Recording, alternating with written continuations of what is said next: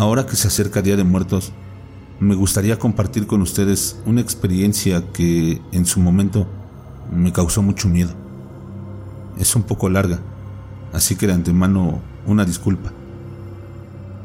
Hace un año presté mis servicios como maestra rural en una comunidad de alta marginación en el Estado de México.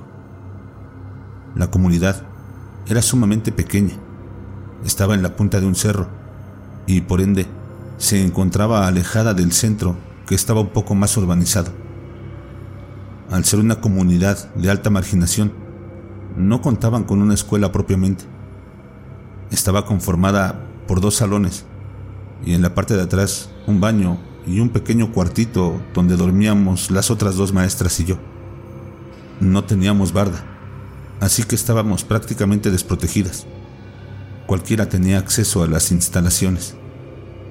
La comunidad era muy poco participativa, por lo que mis compañeras y yo decidimos organizar a los estudiantes e incentivarlos a montar una ofrenda para el Día de Muertos respetando las costumbres y tradiciones del pueblo. Lo discutimos con las madres de familia y a regañadientes aceptaron. Acordamos que nosotras llegaríamos a la escuela el día 2 de noviembre en la tarde-noche, por lo que alrededor de las 6 pm llegarían los niños con diversos elementos para la ofrenda, papel picado, frutas, comida típica, dulces propios de la región, calabritas de azúcar, etc. Cabe mencionar que el único lugar con luz eléctrica era nuestro cuarto. Tanto la instalación eléctrica de los salones como la del baño estaban dañadas, por lo que nuestra única fuente de luz eran las linternas de nuestros celulares. Decidimos montar la ofrenda en el salón de preescolar y secundaria, ya que el otro nos daba un poco de miedo.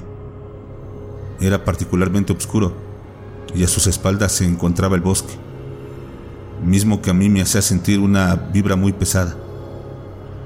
Comenzamos a montar la ofrenda a la luz de nuestros celulares y aproximadamente a las 8 de la noche le pedí a los alumnos que se retiraran a sus casas, pues ya estaba muy oscuro y el cerro no contaba con alumbrado público.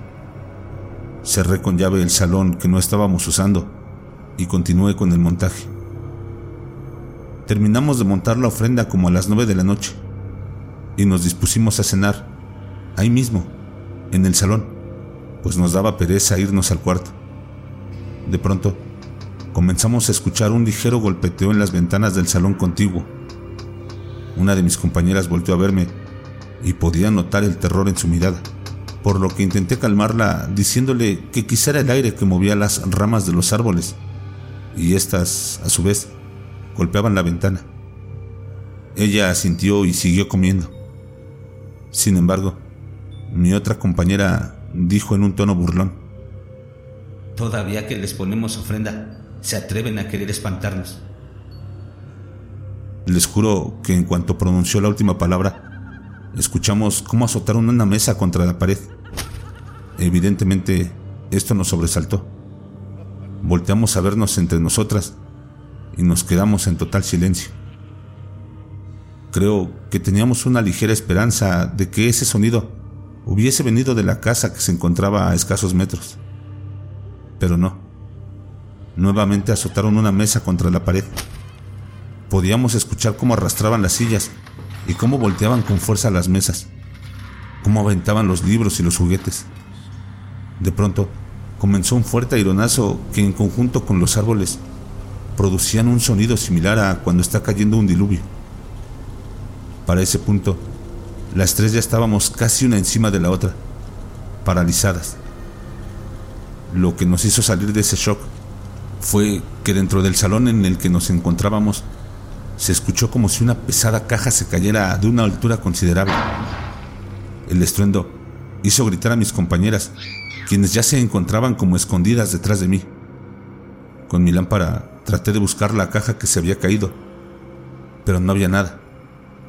Sin embargo, el Greñas, un perrito negro que siempre rondaba la escuela, entró al salón y comenzó a gruñir mirando fijamente a la ofrenda. En ese momento, ya no me quedaba duda de que había algo más ahí con nosotras. Sin moverme de mi lugar me estiré Tomé las llaves y luego la mano de una de mis compañeras y salí corriendo en dirección al cuarto. Abrí. Entramos y nos encerramos.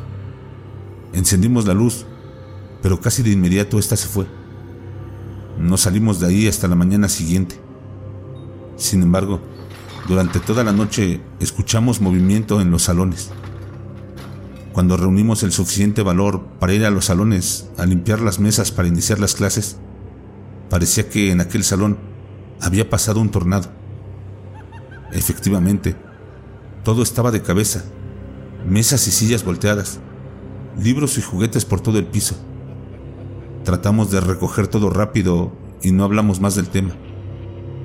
Organizamos una búsqueda del tesoro a lo largo y ancho del cerro, por lo que no tuvimos que estar en esos salones durante el día.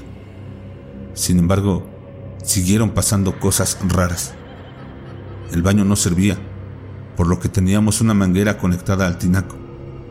Esta entraba por una pequeña ventana al fondo del bañito y nos servía para llenar cubetas. La noche siguiente, mi compañera entró al sanitario mientras nosotros cenábamos en el salón. De pronto, escuchamos un grito y mi otra compañera y yo reímos, pensando que había visto una araña. Escuchamos cómo tenía dificultades para abrir la puerta y cuando por fin pudo abrir, salió corriendo y en tres segundos ya estaba en el salón abrazándome. Nos contó que cuando se disponía al salir del baño, escuchó ruidos detrás de ella. Volteó y vio cómo estaban jalando la manguera hacia afuera. Quiso salir deprisa.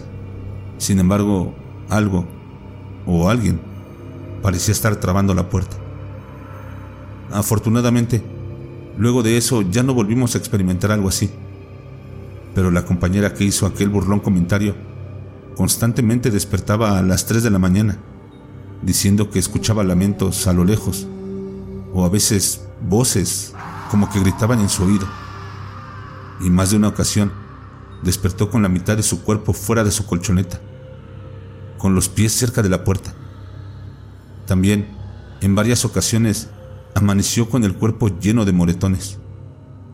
En alguna ocasión, le contamos esto a una de las madres de la comunidad y nos dijo que en la época de la revolución ese sitio había sido un campamento y que mucha gente había muerto ahí, que probablemente por eso había tantas energías. Otra persona de la comunidad también nos dijo que lo que ella sabía era que se aparecía una niña, que no te dejaba cerrar la puerta como jugando. Gracias al cielo nunca la vimos, porque los niños fantasma son lo que más miedo me dan en esta vida. Lo último que nos sucedió en ese lugar ya casi para terminar el ciclo escolar, fue que una mañana, al despertar, vimos una mano marcada en la pared. Esta apareció de la nada, de un día para otro, y preferimos no tocarla ni limpiarla. Una señora nos dijo que tal vez en ese lugar habían abortado y por eso había aparecido esa manita. Sin embargo, no lo sé. Sinceramente, yo tuve una estancia muy tranquila en aquel lugar desde esa horrible experiencia decidí llevar conmigo un angelito de cerámica que había sido mi protección desde muy pequeña. Asimismo, creo que tiene mucho que ver el respeto que le tengo a todo lo paranormal, porque creo en ello. Y aunque me aterra saber que no estamos solos, siempre intento ser positiva. Agradezco mucho a Más Terror MX por permitirme contar mi historia.